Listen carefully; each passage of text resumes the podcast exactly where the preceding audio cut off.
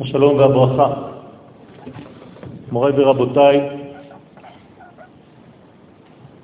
מחילה על האיחור, על העיכובים, שיש דברים חשובים, כנראה שיש אה, גם מניעות בדרך.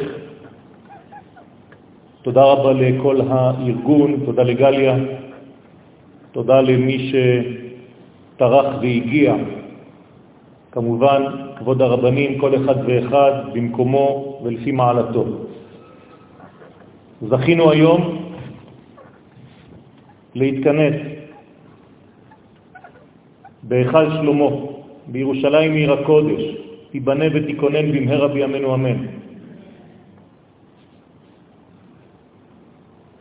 זכינו להיאחז באילן גבוה, להסתובב בצילו של רבנו הגדול והצדיק, רבי משה אהרון הכהן, שיחיה לחיים טובים וארוכים אמן.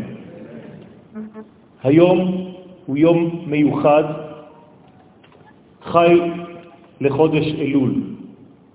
יום הולדתו של הבעל שם טוב, זכותו תגן עלינו אמן. יום הולדתו של רבי שניאור זלמן, מילדי, זכותו תגן עלינו אמן. יום בו יורדת לעולם המגמה העליונה, המגמה הרזית, הסודית. לכן זה היום עשה השם נגילה ונשמחה בו. עם ישראל קיבל בנבואה את הסודות הגנוזים במערכת הזמן. זה פלא פלאות.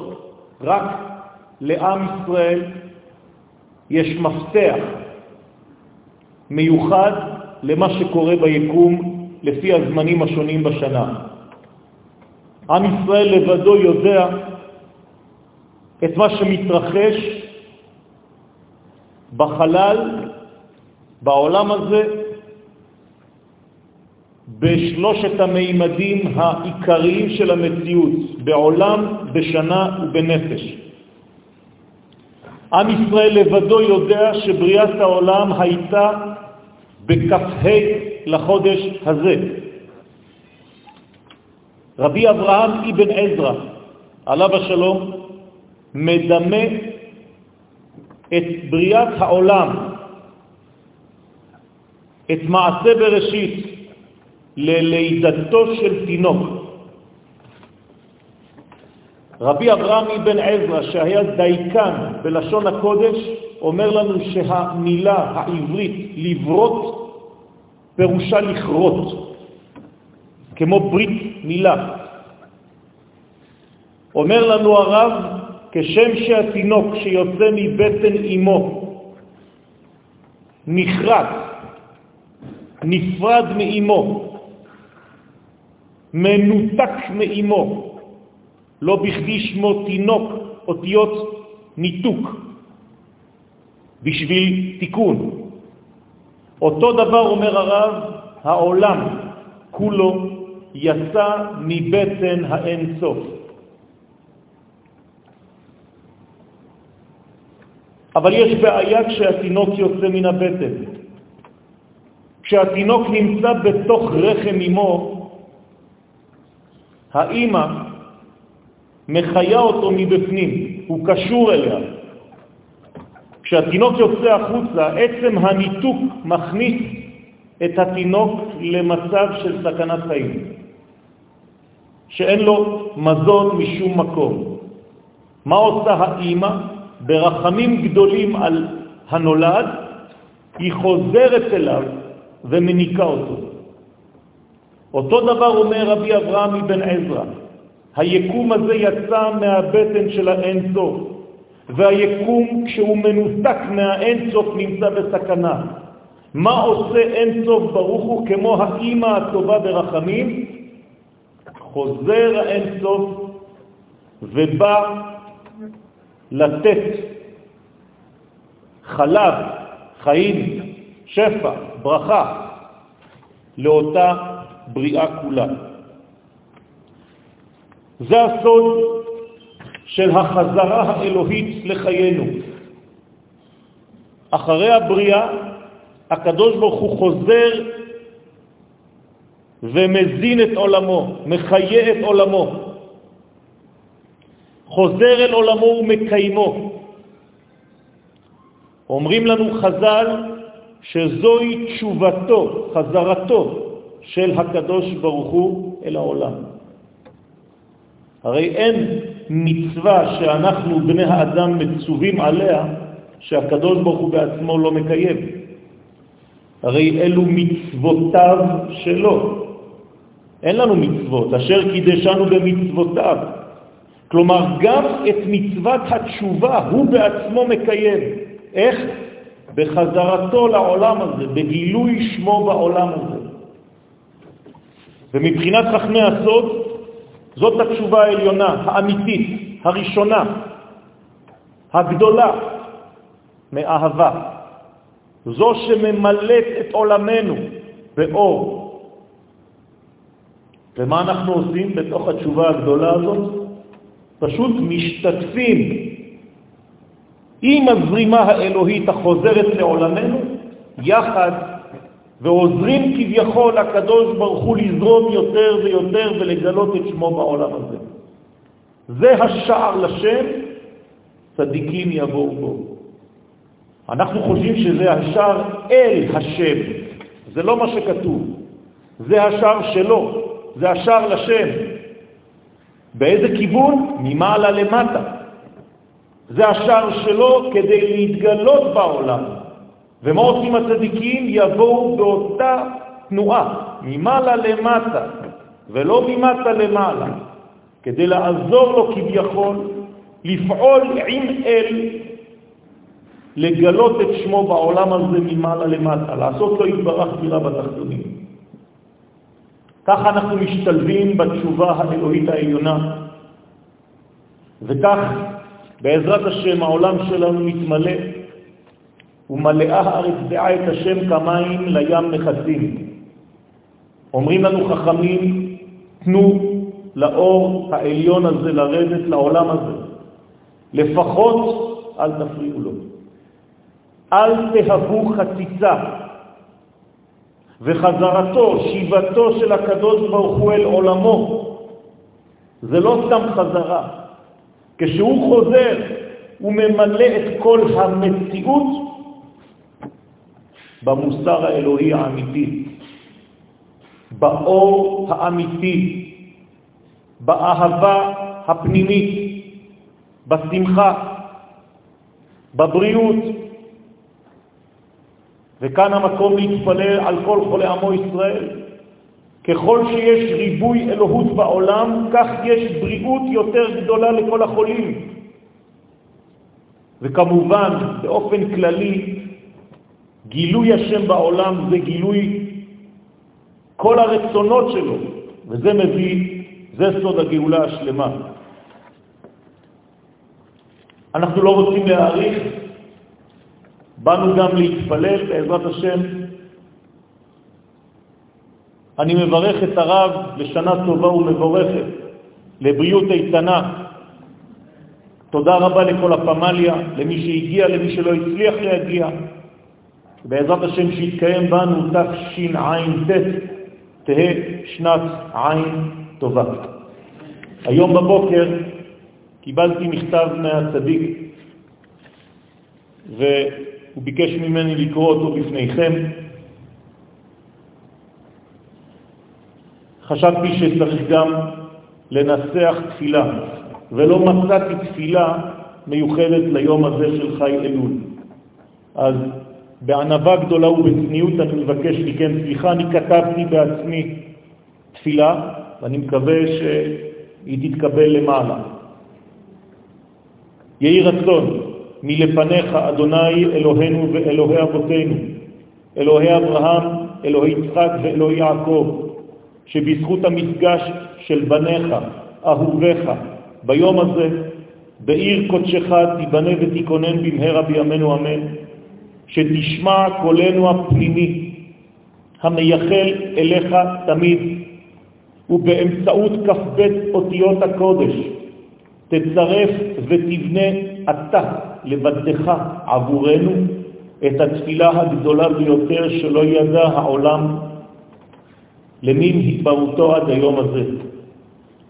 ואנו, בעזרתך העליונה, נכוון באותה תפילה לתקן את כל הפגמים השייכים לנו בפרט ואת כל הפגמים השייכים לעולם בכלל.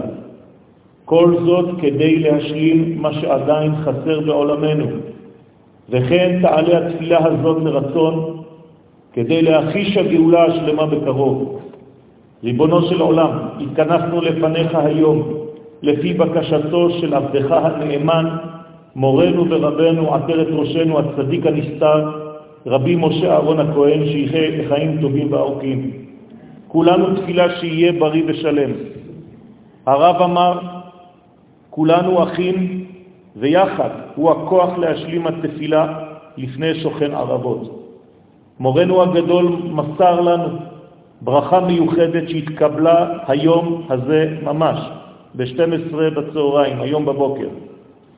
כך הרב כותב, שנה טובה לכולכם, וכל אשר היו עימי בקשר, ושמותם אצלי מאז, אזי אעשה עבורם פדיון נפשם בראש השנה לחיים טובים ולשלום.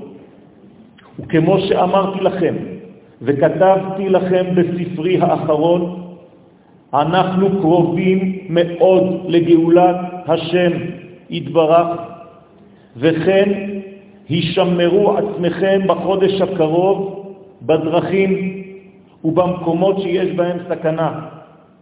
וזה שכתבתי על הכוכב, אפשר לראותו היום בצד מזרח בכיוון סובב דרום. ויהי הברכה בכל הקהל, ויהי רצון שנזכה לראות הגאולה הקרובה בלי איסורים, יהי השם עמכם. בשנה זו נראה דברים בשינוי הטבע. לקראת גאולתנו, אמן כן יהי רצון, אהרון הכהן. ואני ממשיך את תפילתי ואנו הקטנים נעננו לבקשתו של הצדיק כמה וכמה פעמים כדי לבוא ולהתחנן לפניך, ריבונו של עולם, על תיקון השכינה ועל גילוי שמך בעולם. כי לא נוכל עוד לסבול חילול שמך בחוצות וגלות שכינתך בעולם הזה. ביום הזה נולד בנך הקדוש רבי ישראל הבעל שם טוב, זכותו תגן עלינו. מייסד תנועת החסידות בשנת תנ"ח, וזכה להתגלות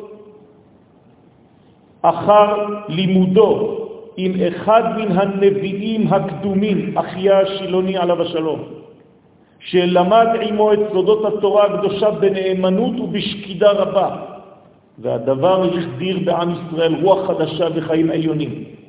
ביום זה נולד רבי שניאור זלמן מיליאד אלזיה, שהמשיך להפיץ את תורת רבו הבעל שם טוב, בהשמת דגש מיוחד על העבודה שאיננו יכולים עוד להסתפק בקשר רגשי עם הבורא בלבד, אלא שעלינו ללמוד ולהבין את ההוויה העליונה כדי ליישם את רצונו יתברך בחיינו. ריבונו של עולם, באנו לפניך בנקודת הזמן המיוחדת הזאת כדי להיות שותפים מלאים בגילוי אורך הגדול והנורא במציאות התחתונה. באנו לפעול יחד איתך וברשותך כדי למלא את עולמך באור יקרות ובמוסר אלוהי כפי שביקשת מאיתנו. באנו לפניך כדי לומר לך שאנו זוכרים לשם מה יצרת אותנו כאומה, כדי שנספר תהילתך בעולם. לא באנו עבור עצמנו, אלא באנו מחמת הכאב על חילול שמך. אנחנו מגלים דעתנו ביום הזה, ריבונו של עולם, שכל יהודי ויהודי באשר הוא יקר בעינינו כפי שהוא יקר בעיניך. אוהבים אנו כל אחד ואחד מבני עמך הקדוש, בין אם הוא מלומד, בין אם הוא בור, בין אם הוא משכיל, בין אם הוא חסר כל חינוך יהודי בסיסי. ביום הקדוש הזה מקבלים אנו על עצמנו לאהוב כל אחד ואחד מישראל ולהשתדל להימנע משנאת חינם. מבקשים אנחנו את עזרתך העליונה שנהיה שמורים מלשון הרע ומקנאה ומתחרות בינינו. אחרי אלפיים שנות גלות זיקית את עמך בית ישראל לשוב אל אדמת הקודש ולהתיישב בה. רואים אנו בכך עובדה ממשית למימוש הבטחותיך אל אמת ונכון. איננו כפויי טובה כלפיך, ריבונו של עולם. יודעים אנו בוודאות ובאמונה פשוטה ואמיתית שהחזון העליון שעלה ברצונך בבריאת העולם מתגשם לעינינו, ואנו תפילה לפניך בצניעות ובענבה גדולה שהדברים אכן מתממשים בימינו אלה, אמן כן יהי רצון. מודים אנחנו לך על כל הטובה שעשית עם עמך ישראל, ולמרות כל החולשות שבנו, כי אנחנו בשר ודם, אינך מרפה מאהבתך אלינו. באנו לפניך היום לומר לך שגם אנחנו אוהבים אותך ומתפללים לפניך, מלך מלכי המלכים, שנזכה להיות צינורות אמיתיים וזקים להתפשטות אורך הגואל בעולם הזה. יהי רצון שרבנו הגדול, רבי משה אהרון הכהן, יהיה בריא וחזק, ושגם הוא, יחד עם כולנו, יהיה עד מוחשי לביאת מלך המשיח בזמן הקרוב, אמן ואמן. מוריי ורבותיי, אני נותן את הדיבור לרב אל מקבל. בכבוד.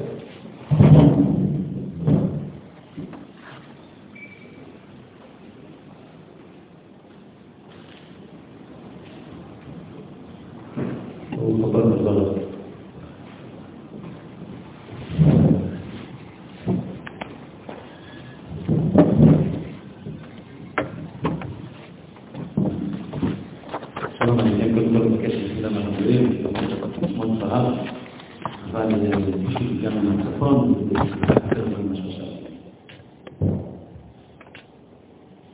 אם נאמר בראש ובראשונה שקודם כל נותן באמת לקדוש ברוך הוא ולרב ולכל השליחים הצדיקים שלו, השליחים, השכיחות, שזיכו אותי באמת גם כן לבוא ולהצטרף לחברה הקדושה הזאת.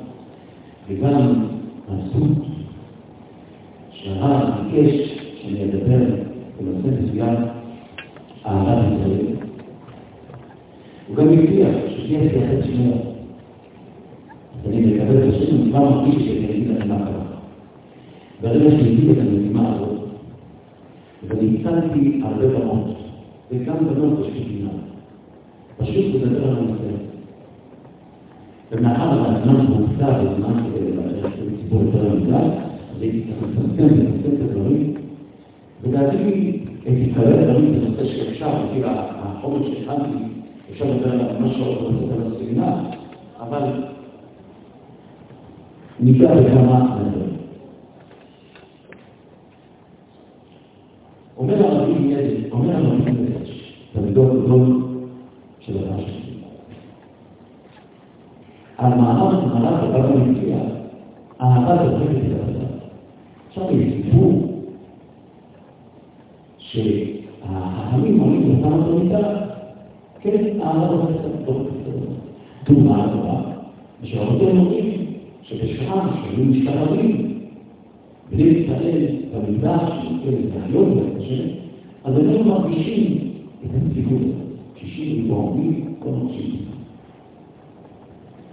の人たちの先生が待ってるけど、いろんなことです。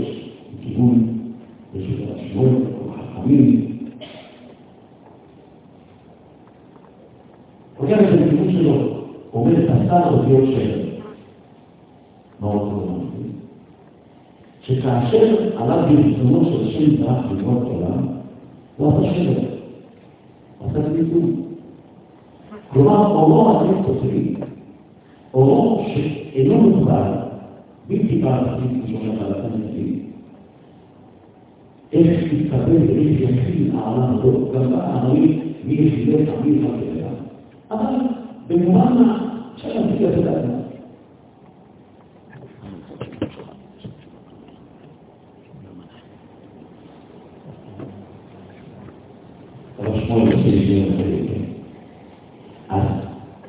הקדוש ברוך הוא, עליו ברצונו לבנות העולם.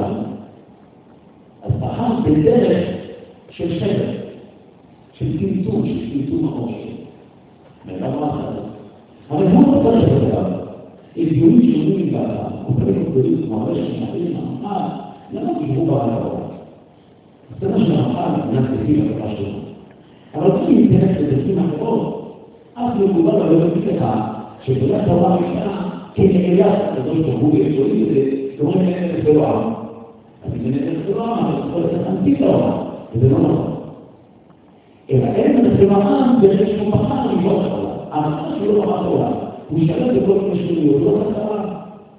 אלא למה בחר עולמו הערבי? בגלל האדם. שהרי ישראל על הראשית במחשבה. בדרך בריאת עולמו.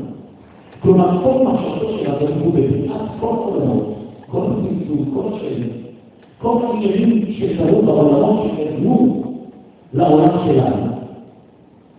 הכל היה שם על הארץ הזה. וכאן אנחנו מבינים באמת דבר גדול לגבי של הארץ. אני אמשיך דווקא בנקודה מפתיעה שכשחזרתי לחומר השבוע, ראיתי דבר שסביבה הרבים אמרתי בפגיש החדש. למה אני לא זוכר? בכל הלילה, קבר רחל, שאני זוכר ללמוד את החכמים גדולים, אז יש שם ויכוח כולל, הרבה פעמים, ואני גם מתגרה לפעמים מהלומדים. חלקם אני חושב מבינים את הדברים בעמוד, חלקם לדעתי, אני לדעתי, עדיין נמצאים בחוץ. למה אני אומר דברים? כי כשאתה מדבר איתם על אהבת ישראל, אתה מרגיש זה מין כל מיני פרשנויות, זה רק חלק מעם ישראל, זה רק אלה שעובדים את הנושא, זה רק זה, זה רק זה, רק זה, ונשמע, ממש נשמע יותר. זכרתי את הדברים שאמר הרב, שהכתוב הוא יהודי את המילים בפיך, הרגשתי את אותו.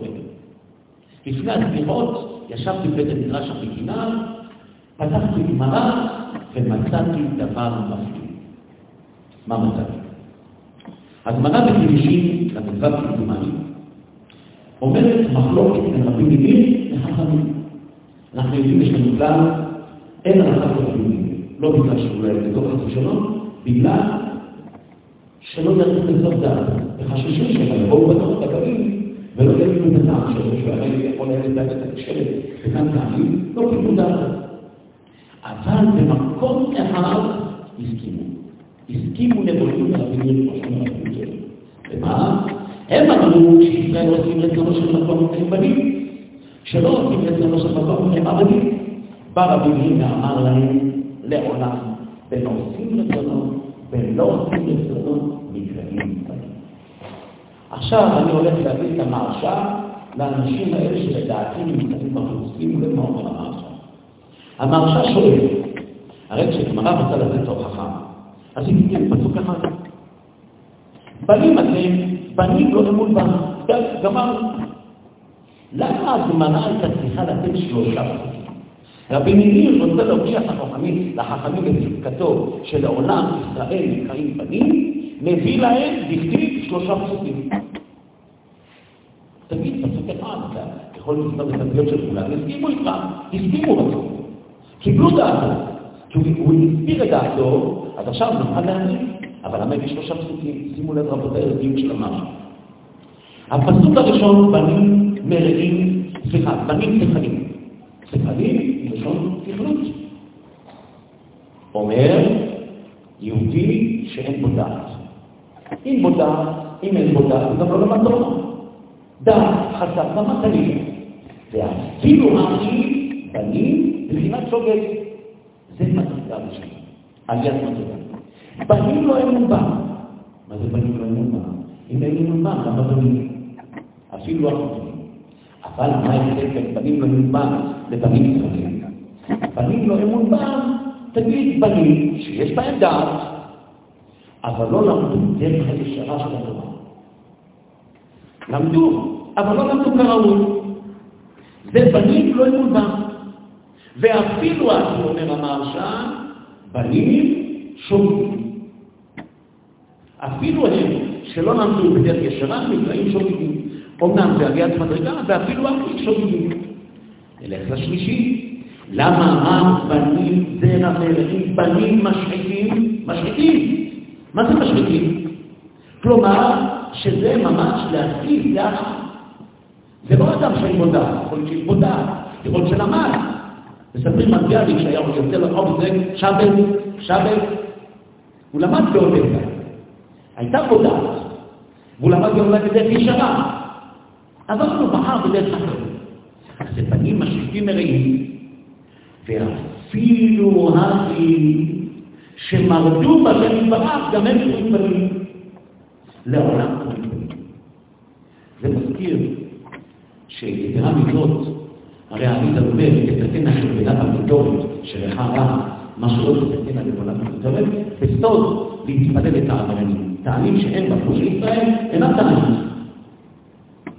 נוסיף לזה דיבור חזק מאוד במאמר שלם, אבל בקיצור, שהרב קוק זצ"ל אומר, שפושעי ישראל הם שמירי היין, מאוד עם שמירי היין, משבחים את זה. כלומר, הם עושים פרובוקציה, הם פרובוקטיביים, זה התפקיד של הדברים. אבל תוך כדי הפרובוקציה הם משבחים את היין. זה התפקיד שלהם. נלך בדיבור שלי, שרבי קדוש, הכהן מלובין, הכהן הגדול, האומר שלוש אהבות. אהבה ראשונה, אהבת הקדוש ברוך הוא. אהבה שנייה, אהבת התורה. אהבה שלישית, אהבת ישראל. אז בואו נראה מה הוא מפריע, מה קודם למה ומה תלוי במה. וכידוע, מצדוק הכהן מלובין היה גדול לו בחסידות, היה גדול בקבלה, היה גדול בפשט, בגמרות. לכן גם הביטאים מאוד מכבדים את הפלגול שלו והעיון הגדול שלו, אומר את זה. אהבת השם יתברך שהיא השורש, אבל אהבת ישראל תהיה השם יתברך, זה כמו דור הפלגה. הם היו ביחד, שפה אחת אמונה. הייתה בינינו, אבל זה לא אהבה. כי לא שיתפו את אהבת השם יתברך. אהבת התורה בלי השם יתברך זה אהבת חוכמה, זה דור הבגול. היה בהם אהבה, אבל בלי אהבה השלמה. אבל בני ישראל כבר מלידה, קבוע בהם, קבועה בהם אהבת השם יתברך. הוא מחלק את זה לשלושה, כידוע לחב"ד תמיד אומרים, יש חוכמה בינה לדעת, או כתר חוכמה בינה. אהבת השם יתברך זה הכתר, אהבת התורה זה החוכמה, התורה נקראת נובלות חוכמה, אהבת ישראל זה הבינה, ליבה בינה ובאה לבינה. טוב? אם זה ככה, אומר לנו, הרי השם יתברך אומר, הלוואי אותי עזבו בתורת נשמה. כלומר, הקדוש ברוך הוא אומר, אני מוכן לוותר לכם על אהבתי, ובתנאי שתיכנס בכם אהבת התורה ולא לא תרוצו ממנה. זה לגבי אהבה. אבל צריכים לזכור שמאחר בשורש אהבת השם יתברך נעוצה גם אהבת ישראל, זה השורש לעניין שישראל אף על שחטא ישראל. כי אהבת ישראל, אומר ברבים גדול גלומים, נעוצה, חקוקה, בתוך הכתר שהוא אהבת הקדוש ברוך. אפשר להבין את זה גם אם נלך קצת הצידה. ידוע, רב יואל הסביר את שיעורים שלמים, שכל מה שנמצא במדרגות התחתונות ואפילו בבינה בדעת, נמצא בשורשו במידת הכתר. הכל נמצא בכתר. שם הוא נמצא באלם. אז אומר רבי צדוק דבר נפלא, שאהבת ישראל כמוסה ונמצא בתוך הדבר אז ממילא כבר מבינים שכאשר אדם אוהב את השם יתברך, הוא חייב לפלוט בתוך זה את אהבת ישראל. אהב ואהבת למידה. ואם יש פה אהבת הקדוש ברוך הוא בלי אהבת ישראל, האהבה הזאת חסרה באהבת השם יתברך. כי בעצם אמרנו, אני מוסיף לזה גם את ממרה של רשב"י הידועה, קודשה ברוך הוא באורייתא בישראל, חלו. מה זה חלו? אם נלך אריתמטית, 1, 2, 3, 1, זה ספרה הכי זאת לא כוונת השם. חג בלת החושבן, כלומר אחדות. אהבת הקדוש ברוך הוא, ישראל והתורה זה אחדות שלמה. אנחנו נראה שגם ארץ ישראל יחד כוללת, כתוב, גוי אחד בארץ. זה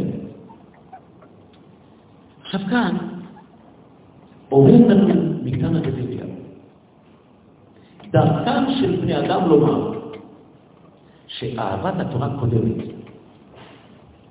ואני אומר, אהבת ישראל קודמת. והוא מביא לנו דוגמה. הגמרא במקום אומרת, כמה תשאל אינשי, דקיימי מתכוון ספר תורה, ולא מתכוון דבר רבה. אותם אנשים, הדיוטות, שקמים לפני ספר תורה, ולא קמים לפני תלמיד חכם. למה? התלמיד חכם הוא תקופת תורה, הוא מקיים את. אז למה לא קמים לפניו? כלומר, שאצל בני אדם ספר תורה חשוב. אהבת התורה צריך להקדים, צריך להתבלב. אך מיתת השם יתברך, ראשית תבואתו, מברית תבואתו בני בכור ישראל. שהם כוללים את כל התורה כולה. כל משמות ישראל כוללים את כל התורה. רק שאצלנו סתום, זה באינקציה. והתורה היא הפירוש שלו. כלומר, התורה הנעלמת נמצאת בתוך משמות ישראל, והתורה שלנו, שלמדת עינינו, היא פירוש לתורה החומה. עכשיו, אני צולל את הדבר, מה שרבותינו אומרים, בנרו, בהילו נרו הגרשי, שהתורה שאדם לומד ומעיד עמו, היא בית המדרש הראשון שלו. וכן מי שהגיע לשלמות, שימו לב לדיבור שלו, אהבת ישראל קודמת, שהם העיקר ושורש התורה, ואהבת התורה. זה דיבור שלא מותיר מקום לשאלה כלשהי. הרבה פעמים אני שומע את הדיבורים ואני לפעמים לא מבין. אני אומר, רגע, צריכים לקרוא את המאמר הזה כדי להבין מה קודם למה. זה אקטואלי, כי בימינו הרבה פעמים אתה שומע את הדיבורים גם ברדיו, פעם מארצי לרמב"ם. אומר, אלה אוהבים התיישבות, אוהבים מרעיב ארץ ישראל, עם ישראל. התורה בצד. חס ושלום, קודם כל זה להעיד על אנשים שנראה השם. אבל גם אם תרצה לומר, מה אומר לך? אהבת ישראל קודמת, והתורה היא פירוש לאינדיקציה של התורה המאוזנת הקודמת. ובוודאי, אצל גדולי החכמים, שהם מבחינת משה שביר בעבר, שכל תלמיד חכם שעתיד לחדש דבר כלשהו, על הדבר נאמר למשה מסיני, אז איך הוא התנוססה בו התורה, הוא חידש, אז ידוע שהעמוד מסביר שבאותו רגע שיורד לאדם תלמיד חכם חידוש, מתנוססת בו נשמת משה. לכן הגמרא אומרת, משה שפיר ככה, קוראים לו רבי יוסף, רבי יוחנן. למה נאמר משה שפיר ככה? אלא הוא זכה לגלות את החידוש שנאמר למשה, הוא לא כתוב בשום מקום, לא בתורה שכתב, הרי משה קיבל תורה מסיני, כלומר, יש לו תורה שכתב, יש לו משנה. מטרות של הגמרא, מדרשים ושיטות, לא נכתבו ולא ניתנו למשה בכתב. הוא לא העלה אותם על. נמסרו לו בעל פה. אלא רק המתחכם הוא מגלה אותם, מתנוססת בו נשמת משה. הדבר יותר גדול, כי כידוע, בעל התניא מוסיף ומחדש דבר נפלא על הגמרא הידועה, ועתה ישראל מה השם שואל ממך ואם יראה אותו, שואלת הגמרא, וכי יראה בהתנצלות לדעת. היראה זה דבר פשוט, זה דבר קטן. יראת השם יוצרו, ראשית חוכמה, יראת השם. כל שקודם את חוכמתו ליראתו, חוכמתו אינה מתקיימת, אבל כל שקודם את יראתו לחוכמתו, משמע שיראת השם, דבר עיקרי. מה אתה אומר? מה אתה מבקש ממך? אתה ברוך בסך הכל תהיה לו, תהיה להשם. עונה הגמרא, תשובה תמורה. אם כן, לגבי משה, יראת שמיים והתעסות לצד. דבר קטן. מקשה אדון מבינה, קושייה גדולה, מה זה אומר למשה רבנו? הרי משה רבנו ענק מכל האדם, והגמרא אומרת, ירושלמי, עשתה ענווה עקב בסוג ידה, רק עקב. מה שעשתה חוכמה כתר לראשה, כתוב עקב ענווה אליו. רק העקב של הענווה זה יראה. אבל ראשית חוכמה, הקטע של החוכמה זה יראה. אז אדם שיש בו ענווה, לא כל שכן שיש בו יראה, אז מה אתה מתאר את משה רבנו? הקושייה נשארת. עונה בעל אדם, תשובה מפליאה, שיכולה לקחת אותנו עמוק עמוק לנבחי החיים. משה שבכל איש. כל יהודי יש בו משה שבו. זה לא משה רבנו, זה משה שבו. כלומר, הטוב, השיא של כל יהודי, זה משה שבו. כשהוא מגיע לשיא שלו, הוא יקרא האיש האלוקים שבו.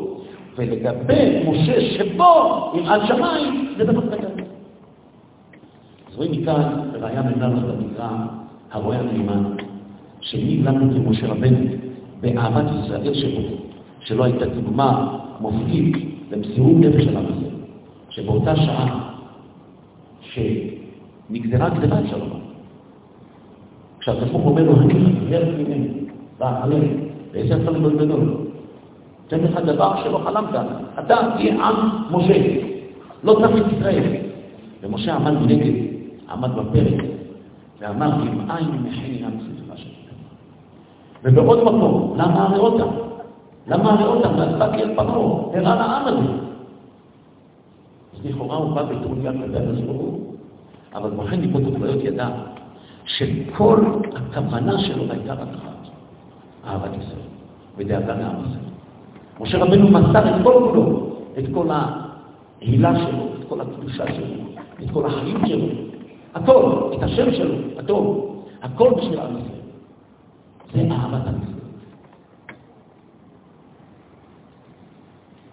נקודה נוספת זה הדיבור של בעל התניא בלימודי המרים. נשתדל לכמה דקות לומר את הדיבור העמוק של בעל התניא. בלימודי המרים, חב"ד אומרים, היום זה יום גדול לחב"ד, י"ח, שאלו אותי בכוונה, בכוונת מכוון נעשה לנו.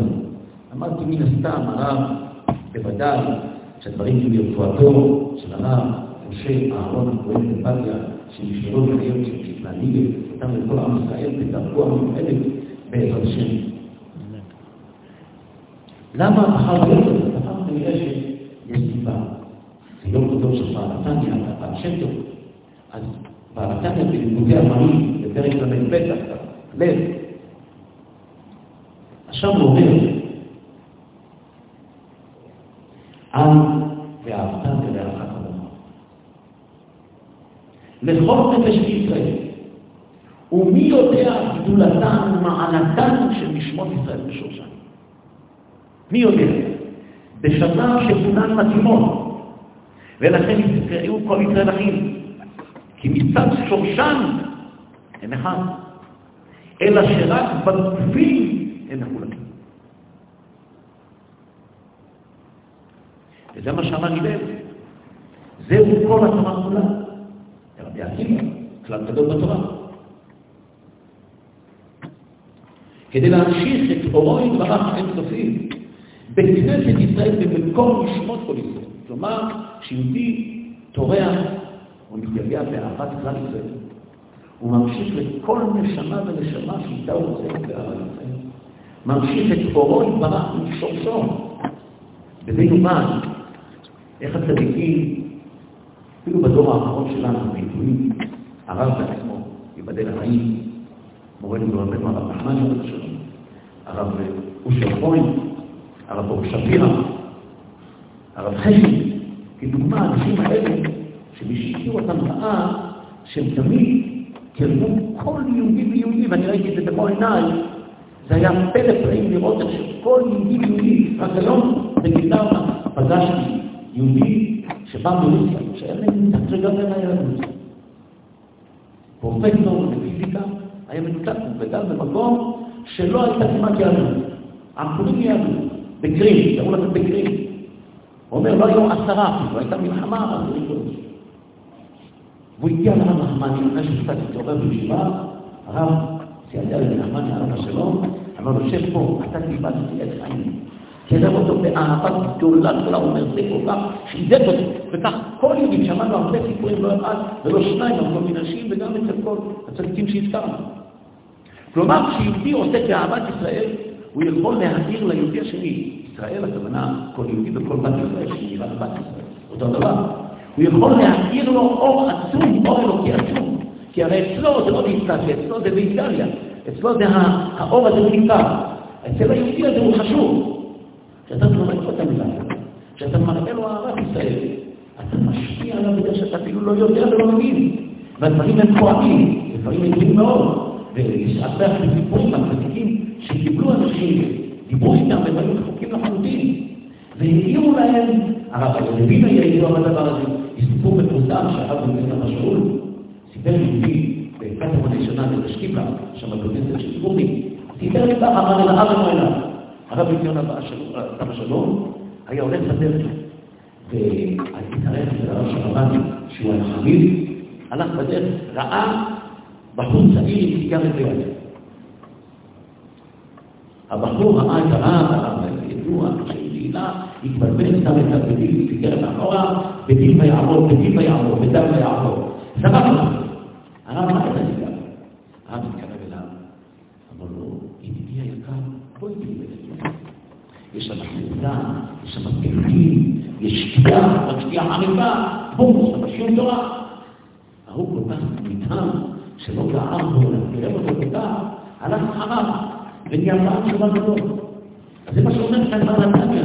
יהודי יש לו כוח להמשיך אור אלוקי לכל אחת ממשפות ישראל. אז בוודאי שכל אחד מאיתנו שייך מצווה לעשות את הדבר. שכל יהודי שיבוא לפגוש, למה לכעוס עליו? למה להציף בפנים, אם הוא בעצמות, אם הוא בירידה רפואית? אדרבה, דעת נותנת, להאיר בפנים. ובפרט שאנחנו יושבים בארץ ישראל, עושים בדבר הזה. למה רבותינו אומרים, כל אדם בארץ ישראל תמיד עם שאשתו לא. כל אדם מחליט עליו קודם עם שאשתו לא. מה זה? איך יכול להיות? לא ישבו בו בעולם חוץ לארץ? מה הזה? אתה רוצה לשבח את ישראל? תשלח את ישראל. למה אתה אומר דיבור כזה שלכאורה הוא יוצר איזושהי בעיה כלפי אלה שיש דיבור לארץ? לכוונה. בארץ ישראל יש עליו פנים. בחוץ לארץ יש עליו פנים. ורואים. כשיהודי צבור בארץ ישראל, הוא צריך לקחת את הכוח, לקחת את הכוח של אהבת הפנים ולהשפיע לכל יהודי. יש כוח. ועליית מדרגה מי שנמצא בירושלים. אני דייקתי את זה מדיבור של חגי עקיבא. כאשר רבן חנן זכאי אמר, תנו לי עליית רווחה חכם. זה דבר נפלא שהוא עשה לנו, חס ושלום, לא רוצים לשפוט אותו, אם גילה גדול, שהעמיד תורה עמודה. אבל רבי עקיבא יכול היה לבקר. ואמר רבי עקיבא, משיב לחכמים אחור. אתה אומר דבר כזה. אז אני אמרתי ככה, אם חוץ לארץ נקראת הסדרת פנים, וארץ ישראל נקראת הארת פנים, נמשיך בלי. יבנה בארץ ירושלים נקראת הסדרת פנים. כלומר, ירושלים נקראת הארת הפנים של הארת הפנים. אז רבותיי, יהודי שנמצא בירושלים, יש לו כוח להאיר פנים בצורה בלתי רצה, ואני אעלה את מדרגה יותר. תלמיד שזוכה לשבת כאן מכוחו של הרב, משה אהרון הכהן, זה כבר הערת הפנים שאין כדוגמתה.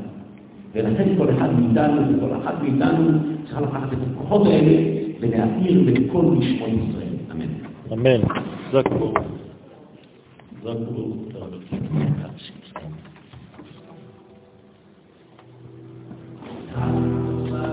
הם מאמינים ואין לנו על מי להישאר,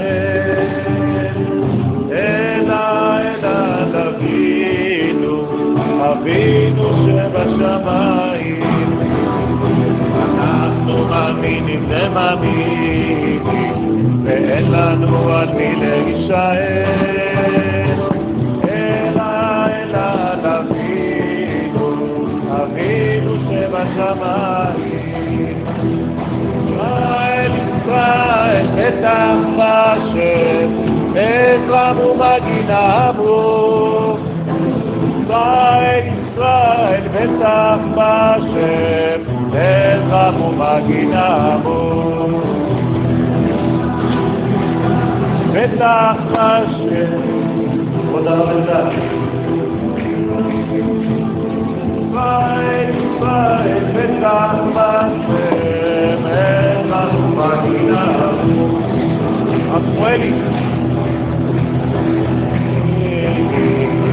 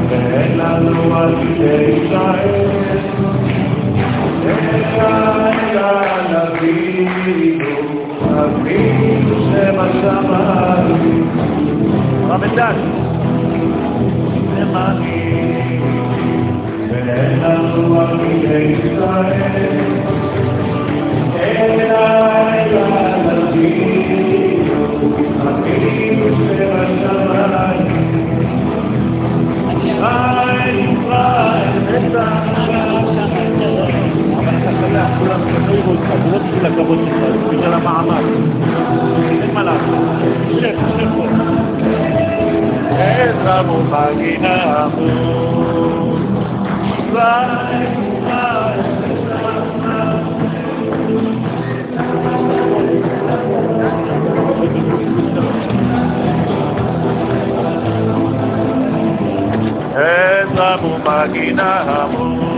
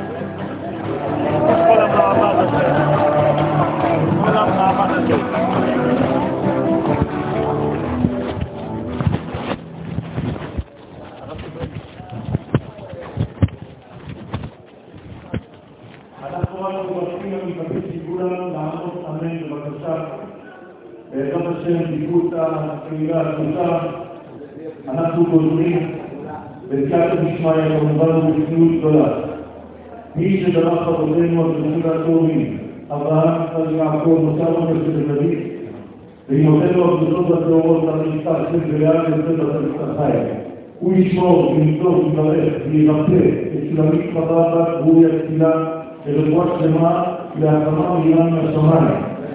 אין נא לפעלה, אין נא לפעלה, הסוף הקרוב זמן תמיד לפני רצון ונאמר אמן. הוא יברך את הרב ציון בן תמר, לרפואה שלמה מן השמיים, שלי בריא ושלם, רמה וחבר שסק ואין נא לפעלה, ואין נא לפעלה, והסוף הקרוב זמן תמיד לפני רצון ונאמר אמן. גם, גם הרב בן מרים. גם הרב לפי ליבותה בן מרים. הקדוש ברוך הוא ייתן לו רפואה שלמה מן השמיים, לרמת וחבר שסק ואין בסך הכל ישראל רפואת הנפש, רפואת הגוף, כן רצון ונאמר אמן.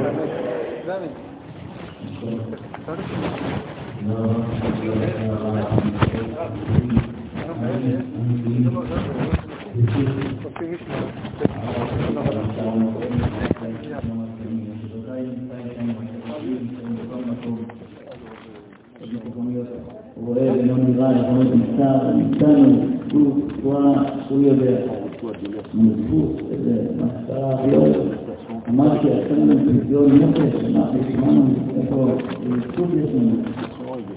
הייתי בשבט נתן, שהשבט אומר שאיש ואלה שברמם התואבים, צדיק באופן מיוחד, סימן שבשורש הנשמה אנחנו ביחד.